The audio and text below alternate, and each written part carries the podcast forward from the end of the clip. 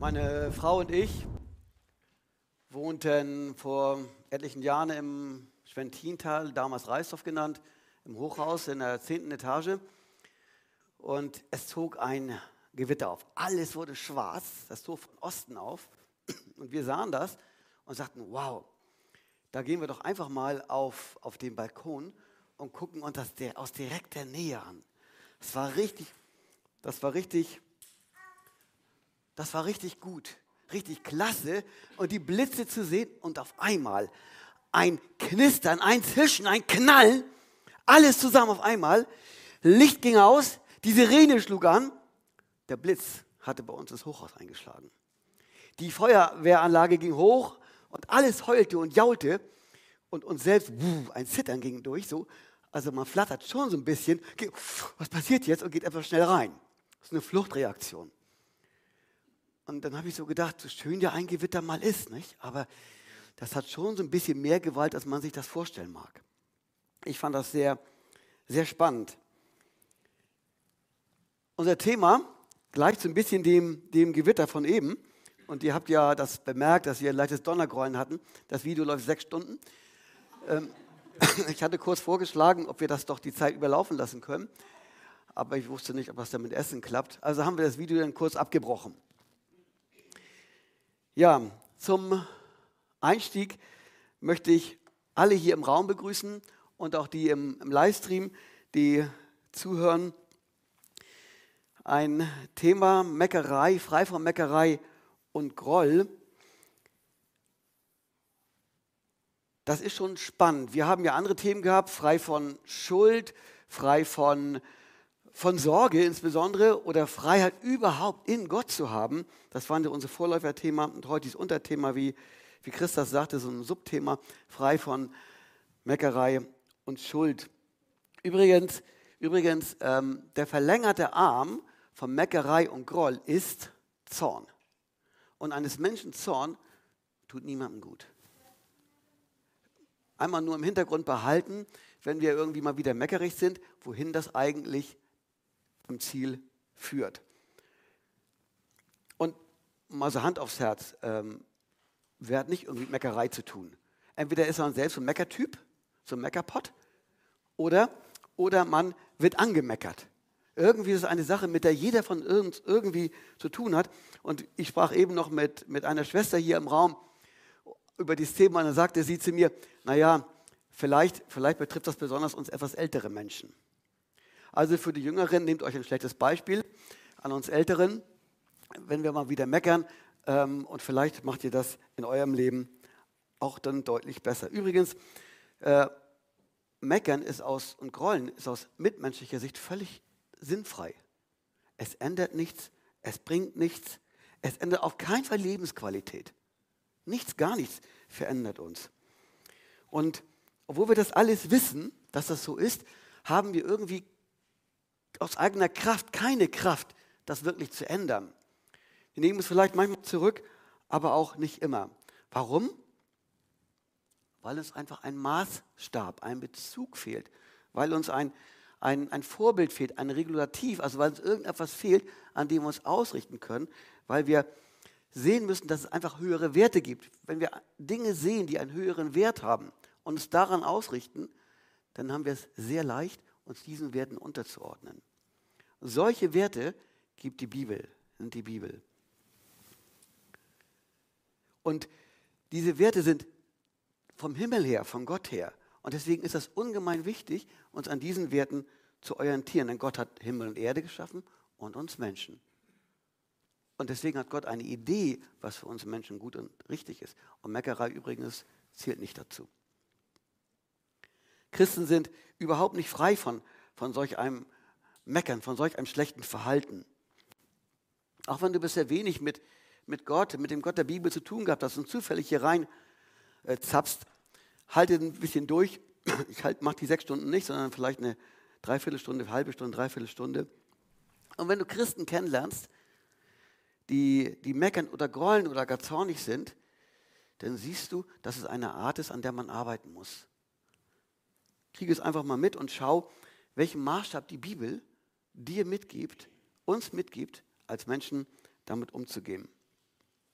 Und damit ist auch logisch, dass die Bibel verschiedene Facetten von diesem Thema aufgreift und uns eigentlich irgendwie einen Spiegel vor Augen hält. Christsein bedeutet, sein Leben mit Jesus Christus zu leben, sein Leben Jesus Christus anzuvertrauen und sein Charakter im Blick auf Gott verändern zu lassen, auf, im Blick auf die Bibel. Und das wollen Christen. Eigentlich wollen Christen, dass ihr Leben dem man Jesus ähnlicher wird. Eigentlich wollen Christen, dass ihr Leben so wird, wie es Gott wohlgefällig ist. Das nennt man übrigens Heiligung. Und die Christen nehmen immer so dieses schwere Buch hier, die Bibel, und versuchen daran zu lesen und ihr Leben abzugleichen mit dem, was Gott sich eigentlich vorstellt. Als wir im Predigteam überlegt haben, wer das Thema frei von Meckerei und Groll übernehmen sollte, meinte mein ältester Sohn, dass es genau mein Thema sei. Wahrscheinlich denkt er, nein, er denkt nicht, ich behaupte es einfach mal, dass ich völlig frei von Meckerei und Groll bin und deswegen kann ich das Thema völlig frei behandeln. Die Tatsache ist, dass es eigentlich genau andersrum ist. Und deswegen hat er wahrscheinlich den Nagel auf den Kopf getroffen ähm, und er hat recht. Ich kann mich fürchterlich darüber aufregen, damals über, über ähm, als ich noch im Berufsleben war, einen Kollegen, der äh, immer wenn er in Urlaub ging, seine Arbeitstasche so vollgelassen hat und ich durfte ihn nach nacharbeiten. Das hat mich sehr geärgert. Oder ähm, manche andere Dinge, wenn es auch hier im Gemeinde-, nachbarschaftlichen Bereich nicht so ganz läuft, kann ich mich sehr darüber ärgern. Ich habe im Herbst oder im Frühjahr, ganz, ganz am Beginn des Jahres, ans Grünflächenamt geschrieben, hier der Stadt Kiel, weil ein paar Bäume von denen völlig rüberragen bei uns und wir alles duster haben, schattig haben. Und was meint ihr, wann habe ich eine Antwort bekommen? Na, natürlich überhaupt nicht. Mich ärgert das. Mich ärgert das echt über so viel Ignoranz und so viel Unfähigkeit. Und ich könnte meckern und ich könnte grollen und ich könnte einen bösen Meckerbrief schreiben. Und ihr merkt schon, meine Emotionen gehen da mit mir durch. Manchmal, manchmal denke ich, ähm, frage ich so, wer möchte eigentlich meinen Job in der Gemeinde machen? Es ist nicht viel, ungefähr nur drei, vier Stunden am Tag. Manchmal auch fünf. Ich sehe irgendwie keine Hände. Also manchmal, manchmal, manchmal denke ich, warum will das eigentlich keiner? Na gut, anderes Thema. Äh, ich will mich darüber nicht, nicht aufregen. Und das stimmt doch, oder? Es ist wahr, man kann über viele Menschen einfach nur meckern. Und, und wenn die da nicht hören, dann brauchen wir einfach mal ein Gewitter, oder? Dass so richtig Luft gereinigt wird. Da muss ich doch mal meinen Zorn loslassen, Chris. Kann doch so nicht angehen, meine Güte.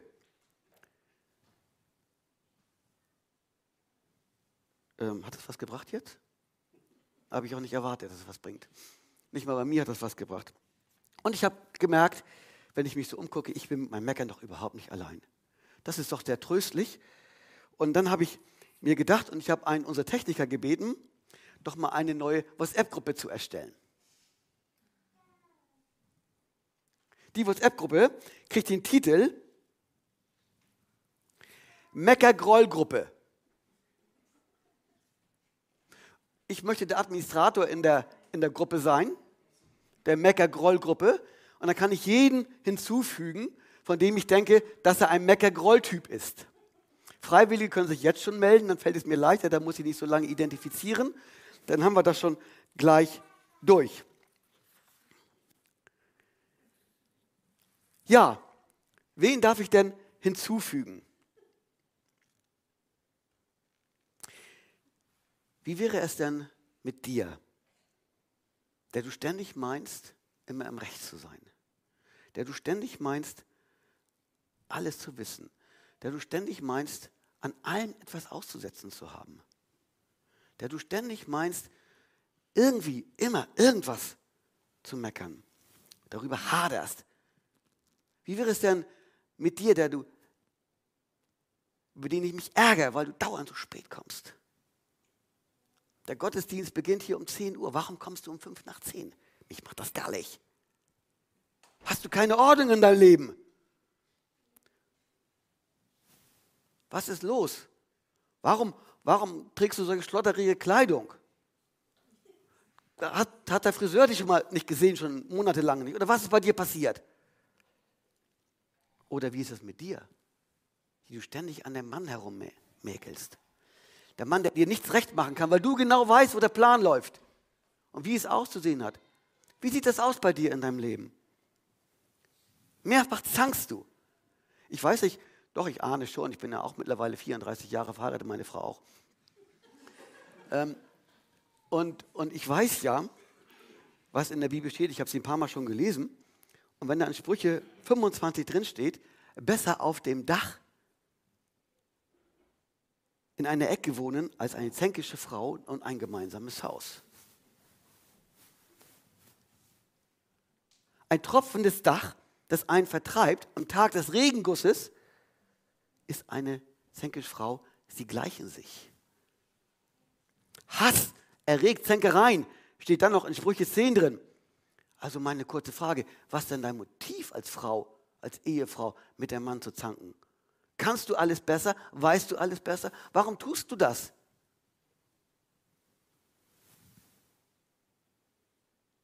Oder wen soll ich noch hinzufügen? Ich hätte noch eine Idee. Ich nehme den Mann mal, der davon überzeugt ist, dass weder er noch seine Frau, erst recht nicht seine Kinder, Arbeitskollegen auch nicht, alles richtig machen können. Ich muss schon sagen, wir Männer haben das drauf. Wir wissen genau, wie das zu laufen hat und was wie richtig ist. Aber Moment, sagt die Bibel nicht, ihr Väter, treibt eure Kinder nicht in den Zorn, erzürnt eure Kinder nicht. Und meine Kinder sind ja, ich weiß gar nicht, alle hier sind. Nein, sind nicht alle hier. Ich würde Sie bitten, kein Zeugnis darüber abzulegen. Sagt die Bibel nicht zu den Ehemännern, ihr Männer, liebt eure Frauen und seid nicht bitter gegen sie? Und wie schnell ist das zu? Die Männer denken anders, die Männer handeln anders. Die meisten Männer sind irgendwie nicht so emotional ausgeprägt wie die Frauen und haben da vielleicht auch ein bisschen eine andere Wahrnehmung. Aber deswegen sollen die Männer nicht bitter gegen die Frauen sein. Und wir können das. Und wie viele Ehen scheitern darunter, dass eine Frau dauernd meckert und zankt und dass der Mann irgendwann sagt, ich habe die Nase gestrichen voll und, und haut einfach ab und ist bitter.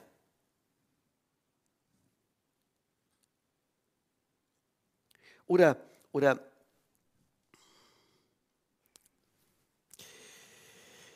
wir haben zu Hause eine kleine Kaffeesahne. Die Kaffeesahne hat einen Deckel. Und diese Kaffeesahne, die ist so, dass ab und zu, wenn meine Frau die Kaffeesahne benutzt, den Deckel daneben liegt. Und ich komme in die Küche und ich sehe, warum liegt der Deckel neben der Kaffeesahne und die Kaffeesahne steht so im Kühlschrank. Das kann man mal ertragen. Na? Auch zweimal. Aber keine 492 Mal. Und man könnte doch platzen, oder? Mal ehrliches. Oder wir haben im Badezimmer so einen kleinen Fußläufer, ein kleines Fußhandtuch. Und, und, und ich, übrigens wegen der Kaffee, ich habe schon mal was gesagt. Ne? Und ähm, dieser Fußläufer, dieses Fußhandtuch, das liegt auf dem Fußboden, damit man halt nicht ausruht auf den Fliesen und so weiter. Und immer ganz brav lasse ich das liegen, statt es wegzuhängen. Und meine Frau hat das vielleicht schon 560 Mal, also mehr als die Kaffeemilch, ähm, hochgenommen.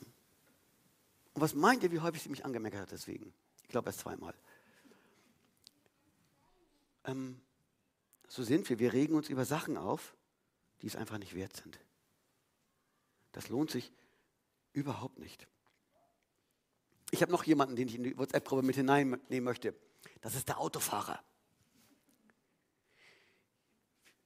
Lange Jahre, einige Jahre fuhr ich als Mitfahrer von, äh, bei jemandem mit, äh, der auch Christ ist, von der christlichen Gemeinschaft, von der Predigt, fuhren wir dann nach Hause. Die Predigt war noch fast in den Ohren. Wir waren schon auf der Straße.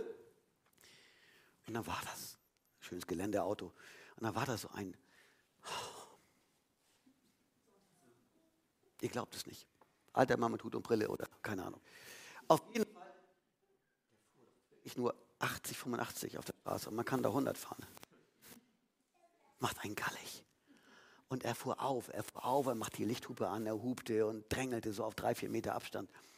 Und ich dachte manchmal so, gut, dass ich hinten sitze. Ich hatte schon damals meinen Beruf gehabt. Gut, dass ich hinten sitze, dann gucke ich immer runter, bin ich kein Zeuge, falls es knallt. Also, gesagt, was ist das für, aber am Ende, was ist das für eine Aggression, dieses Unbeherrschte, dieses Pöbelnde, dieses, dieses, dieses Ding, dieses Meckern, dieses Zorn, der hört das vorne gar nicht. Wenn ich noch so laut meckere in meinem Auto, der hört das nicht. Das bringt also auch nichts. Das ist ganz seltsam. Und da hat die Bibel auch ein Beispiel für, ein lebensnahes Beispiel. Das erste Brüderpaar, von dem uns in der Bibel berichtet wird, waren Kain und Abel. Und wenn jemand möchte, mag ich ganz gerne mal 1. Mose Kapitel 4 aufschlagen, also ganz vorne an in der Bibel.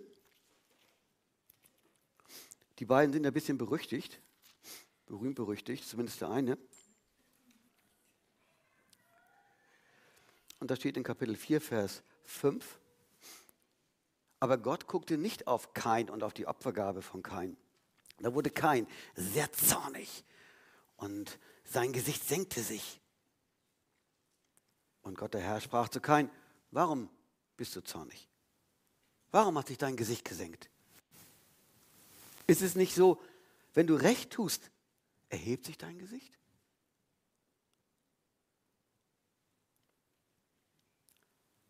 Wenn du aber nicht recht tust, dann lagert Sünde vor der Tür. Und nach, die Sünde wird nach dir verlangen, du aber wirst über sie herrschen, dass die Sünde kommt ins Leben.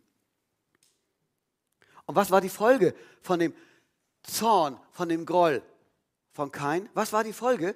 Ich habe meinen Bruder umgebracht. Meckerei, Groll, Zorn, ich bringe meinen Bruder um. Ich fand diese, diese Kette erschreckend. Die ist nicht in jedem Fall immer so gegeben, mit Sicherheit nicht. Aber ich fand sie einfach erschreckend, weil ich sie genau hier gefunden habe. Am Ende ist, die, ist das Motiv nämlich Abneigung und Hass. Und an dem Punkt müssen wir arbeiten. Aber das Gute ist, ich gebe euch eine Chance, aus dieser WhatsApp-Gruppe herauszukommen. Paulus schreibt an die Korinther im zweiten Brief, ich habe das auch an die Wand gestellt, in Vers 11, Kapitel 13, Vers 11. Übrigens, Brüder, freut euch, lasst euch zurechtbringen, lasst euch ermuntern, seid eines Sinnes, haltet Frieden Lasst euch zurechtbringen. Haltet Frieden. Hier steht nichts von Groll oder vom Meckern, sondern haltet Frieden. Und über unsere eigene Wesensart, über unser Charakter sagt er, lasst euch zurechtbringen. Das heißt, lasst euch verändern. Lernt. Lasst euer Leben im Licht der Bibel anders werden. Über meine vielen Lebensjahre, ich bin ja auch schon einen Tick deutlich über das erste Jahrhundert hinaus, Hälfte des ersten Jahrhunderts hinaus, habe ich gelernt, dass Meckern und Grollen überhaupt nichts bringt. Es bringt Verdruss, es bringt doch, es bringt schon was. Es bringt Verdruss, es bringt Gegenärger, es bringt Zorn, es bringt Abneigung, aber es bringt tatsächlich nichts Positives. Ich habe nie gelernt, dass irgendwann Meckern und Grollen bei irgendjemandem eine positive Veränderung nach sich gezogen hat. Und vielleicht geht es euch da genauso. Und ich habe gelernt, dass man einfach Aussagen und Verhaltensweisen von, von Menschen nicht überbewerten darf. Manchmal hat der andere ja auch einen schlechten Tag. Und dann darf man nicht das überheben und dann gleich zu einem Gewitter ausufern lassen. Und ich habe gelernt, dass Gelassenheit eine gewisse Ruhe, einen gewissen Frieden ins Herz hineinbringt. Einfach Dinge gelassener zu sehen, ruhiger zu sehen. Denn eins ist doch wahr, auch gerade im christlichen Bereich, mit den Menschen, mit denen wir im christlichen Bereich zusammen sind, hat Gott den Christ nicht genauso erkauft wie mich? Hat Gott nicht die Musiker genauso erkauft als Kind Gottes wie mich? Was gibt mir das Recht, mit euch zu meckern, mit den Musikern? Was gibt mir das Recht, wegen der Moderation mit dir zu meckern? Was gibt mir das Recht, mit den Technikern zu meckern? gar nichts. In Ruhe und in Gelassenheit anzusprechen darf man. Man darf auch Dinge ansprechen, aber die Art und der Hintergrund und die Motivation ist wertvoll, ist zu beachten. Natürlich heißt es nicht, dass wir Dinge nicht nennen dürfen, ich wiederhole mich, sondern man muss Dinge auch ansprechen. Aber dann bitte mit tiefer Liebe, so wie es auch hier steht. Seid eines Sinnes, haltet Frieden. Und wenn, dann sucht man halt ein gutes Gespräch, um das zu lösen.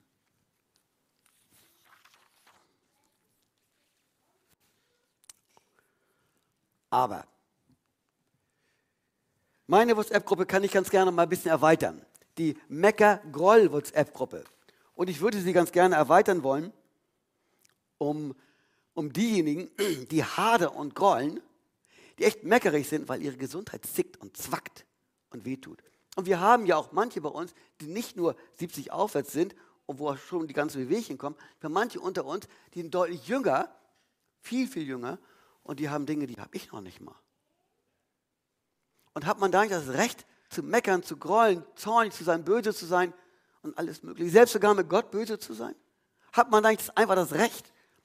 Klar, man darf seine Dinge Gott sagen. Und man darf auch deutlicher fragen. Aber meckern und grollen und zorn nicht sein, ist da nicht richtig. Was sagt Gott denn über Gesundheit?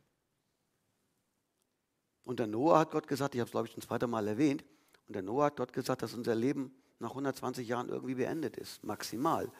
Mose hat schon beobachtet, nach 70, 80 Jahren ist so die, die, das Sterbealter. Und jeder, der 70 und 18 älter ist, weiß, dass er auf Kredit lebt. Das wissen wir doch einfach. Oder, oder der große Prophet Elisa, er blindete im Alter. Hat er nicht genug Glauben gehabt oder was? Wie es in manchen Kreisen gelehrt wird. Nein, darum geht es überhaupt nicht. Oder, oder David hatte offenkundig wohl Herzprobleme. Oder, oder Hiskia hatte ein Geschwür, hat Gott geheilt und auf 15 Jahre gekriegt. In den 15 Jahren war sein Leben chaotisch, übrigens immer am Rande bemerkt. Da wurde Manasse geboren und ging abwärts mit Israel. Aber das ist ein anderes Thema. Paulus hatte vermutlich eine, eine fiese Erkrankung gehabt. Möglicherweise eine Augenerkrankung, die ihn nachher unfähig machte, äh, mit normaler Schriftgröße zu schreiben. Er hat darum Gott gebeten, dass ihm doch diese, diese, diese Krankheit weggenommen wird. Was hat er Gott gemacht? Hat ihm nur eins gesagt, meine Gnade genüge dir, Punkt. Ende aus. Hat nicht gesagt, ich nehme dir das weg. Meine Gnade genüge dir. Und wo sind wir? Wie gesagt, ich nehme die gerne die Meckergruppe mit auf hier. Ich habe auch noch Platz da drin. Die Bibel hat uns nicht ein unbeschwertes körperliches Leben auf der Erde verheißen. Die Bibel hat uns ewige Leben verheißen, aber nicht ewige Gesundheit auf der Erde. Also was, warum grollst du gegen Gott?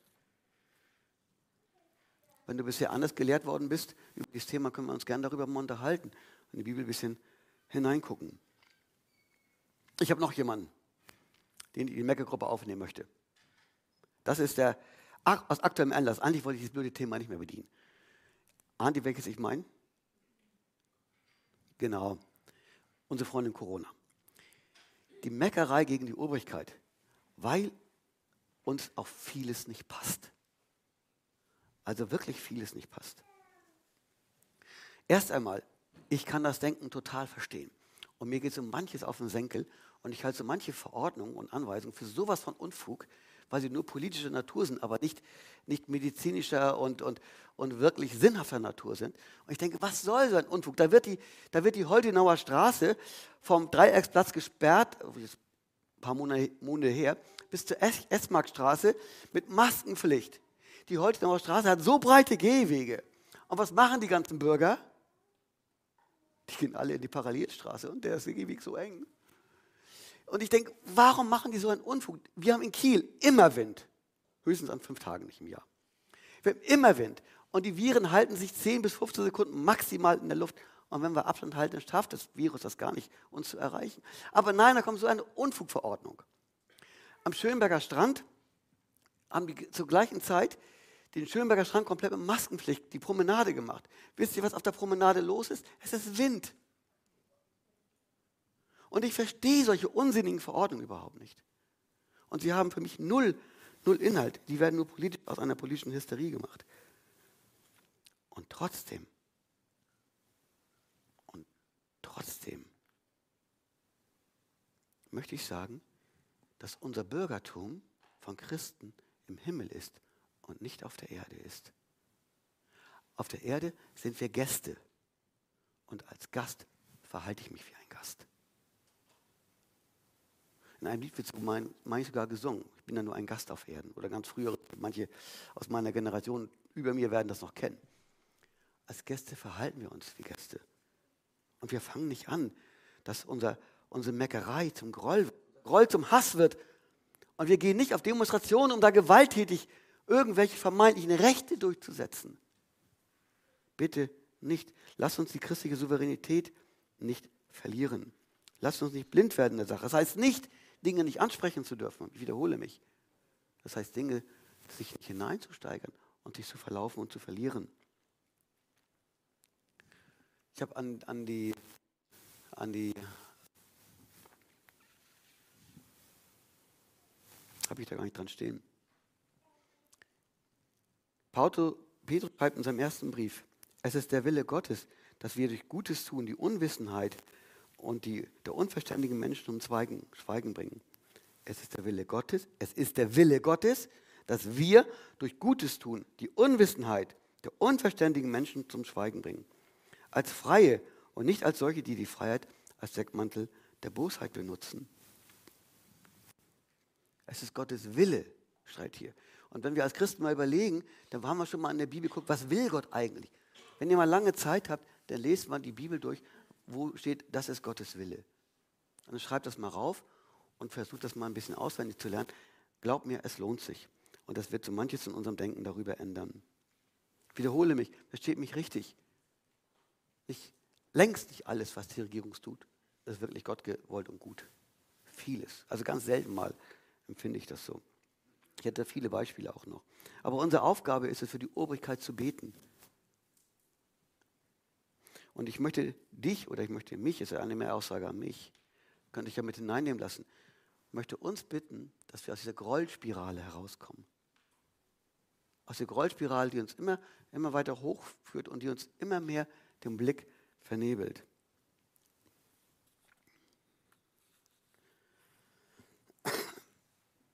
Ähm, mein Husten Corona-Nachfolgen übrigens noch. Die raue Stimme auch. Ich habe noch jemanden, den ich ganz gerne in die WhatsApp-Gruppe aufnehmen möchte. Habt ihr noch Geduld? Seid ihr noch dabei? Ja, ihr seid dabei, das ist schön. In die WhatsApp-Gruppe aufnehmen möchte, nehme ich denjenigen, der sagt, mir passt das in der Gemeinde nicht. Mir passt dies nicht. Mir passt das nicht. Mir passt die Person nicht. Bin ich zufrieden damit. Und ich fange an zu meckern und zu grollen. Na klar bin ich im Recht. Das hätte ich ja nicht gesagt, oder? Bin ich im Recht? Kann man nicht auch blaue Stühle nehmen statt roter Stühle? Kann man Dinge in der Gemeinde nicht auch so und so gestalten? Muss es so sein, wie ich es von meiner Tradition erkenne?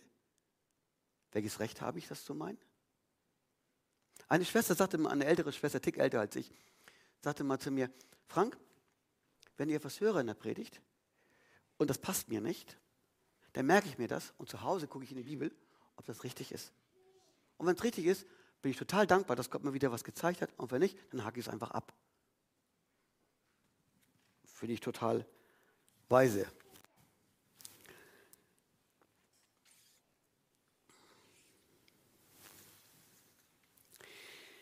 Unmut und Groll gehören nicht in die Gemeinde. Kürzlich sagte jemand zu mir im Hauskreis, wir sollen einander ertragen, steht in der Bibel, müssen uns aber nicht mögen. Und dann habe ich zuerst habe ich gedacht, ich fand das lustig, ne? Zuerst habe ich gedacht, stimmt das eigentlich?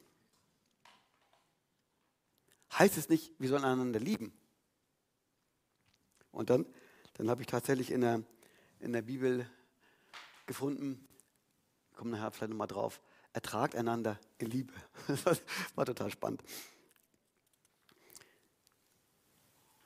Ähm, diese WhatsApp-Gruppe Groll in der Gemeinde, also von Leuten aufzunehmen, die in der Gemeinde viel meckern, ist besonders für mich wichtig, weil ich ja auch so ein Typ bin. Meine ich wirklich, dass ich allein die Weisheit habe? Ich wiederhole mich. Meine ich, dass allein mir das Wissen gegeben ist? Jetzt nehme ich euch hinein. Ich habe wiederum die Chance, aus meiner WhatsApp-Gruppe rauszukommen. Eine einmalige Chance. Sie findet sich in Römer 8, Vers 28. Da steht geschrieben, wir wissen aber, dass denen, die Gott lieben, alle Dinge zum Gut mitwirken, denen, die nach seinem Vorsatz berufen sind. Wiederhole mich. Wir wissen aber, dass denen, die Gott lieben, alle Dinge zum Guten mitwirken. Wisst ihr das?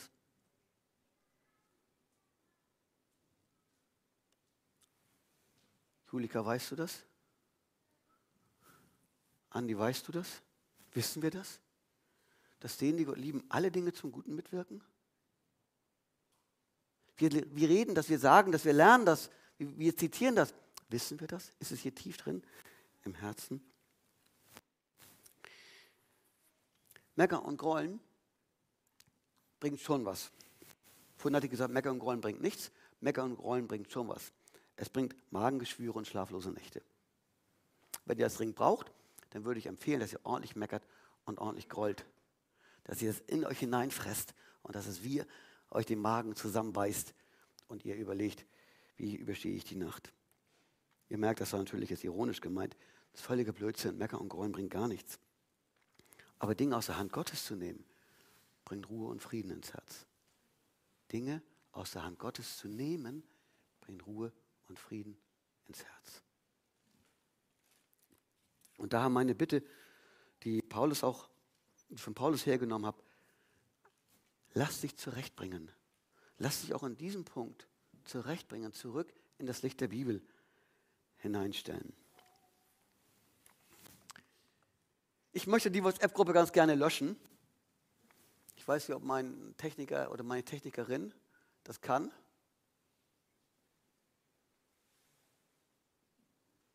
Technik? Hat sie was schon gemacht ohne auf dem. Ah.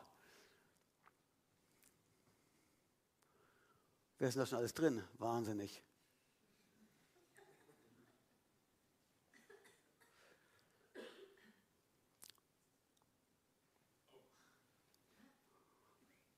Okay. Ja, man kommt so schnell aus der Gruppe gar nicht raus, ne? Dankeschön an die Technik. Ich möchte diese WhatsApp-Gruppe einfach löschen, habe ich ja versucht, haben wir eben versucht, und die einladen in eine sinnbildlich neue WhatsApp-Gruppe. Und diese WhatsApp-Gruppe heißt Liebe Gott und deinen Nächsten. Sie steht in Matthäus 12, Vers 37 bis 38, ich habe es an der Wand stehen auf eine, ein, ein, ein Mensch fragte mal, äh, kam zu Jesus und fragte, sag mal, was sind eigentlich die größten oder was ist das größte Gebot? Was sind die größten Gebote? Und dann sagte Herr Jesus, du sollst den Herrn, deinen Gott, lieben mit deinem ganzen Herzen und deiner ganzen Seele und mit, deiner ganz, mit dem ganzen Gemüt. Das ist das erste und größte Gebot.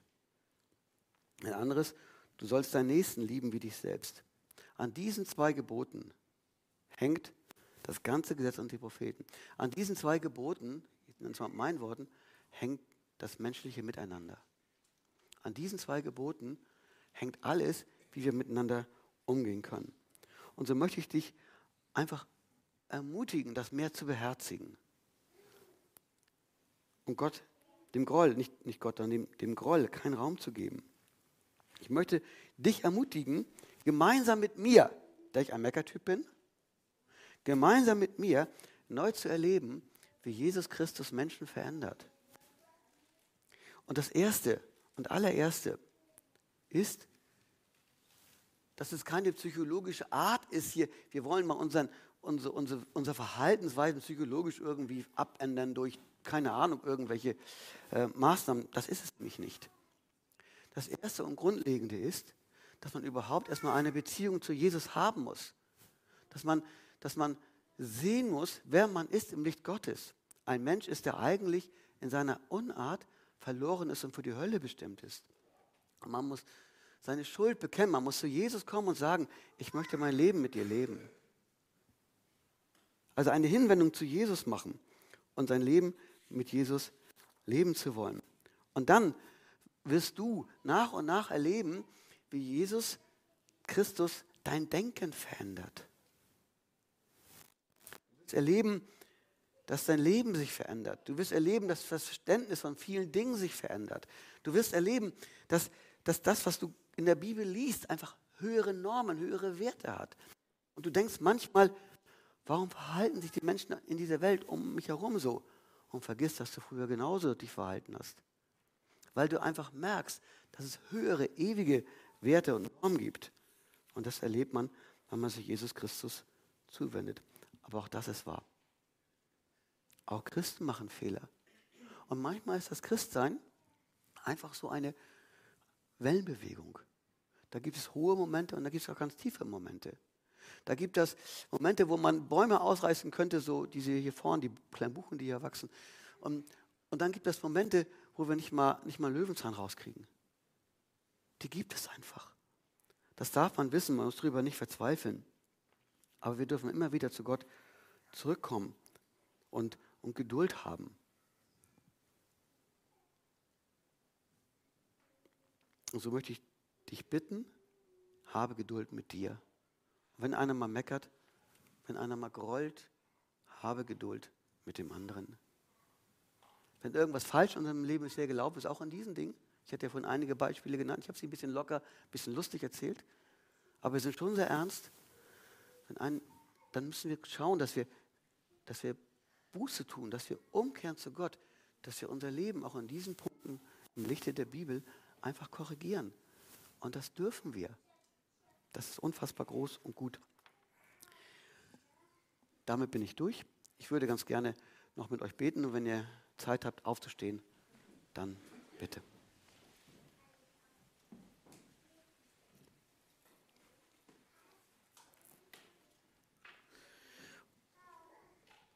Unser großer Gott im Himmel, wir danken dir dafür, dass das, was du uns in einem Wort sagst, Wahrheit ist. Und du hast Menschen berufen, zu deinen Kindern gemacht, die in vielen Dingen so mangelhaft sind, weil die Sünde uns irgendwie so geprägt hat und weil wir unsere menschliche Art eben haben. Aber du hast uns den Blick auf dich geschenkt, um unser Leben zu verändern und um uns näher zu dir zu bringen. Du willst uns heiligen und uns dichter an an deine Wort, Worte, an deine Wahrheit heranbringen.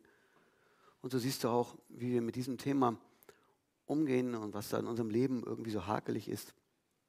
Und wir bitten dich, ich bitte dich, dass du unser Leben dahingehend veränderst, dass wir neu uns auf dich besinnen und dass wir uns von dir einfach erreichen lassen. Und wenn mal solche Momente kommen, wo wir irgendwie so verärgert sind oder meckerig sind, dass wir doch mal einen Moment innehalten und nachdenken und uns wieder auf dich rückbesinnen. Danken dir, dass du uns nicht allein lässt, sondern dass du bei uns bist. Amen.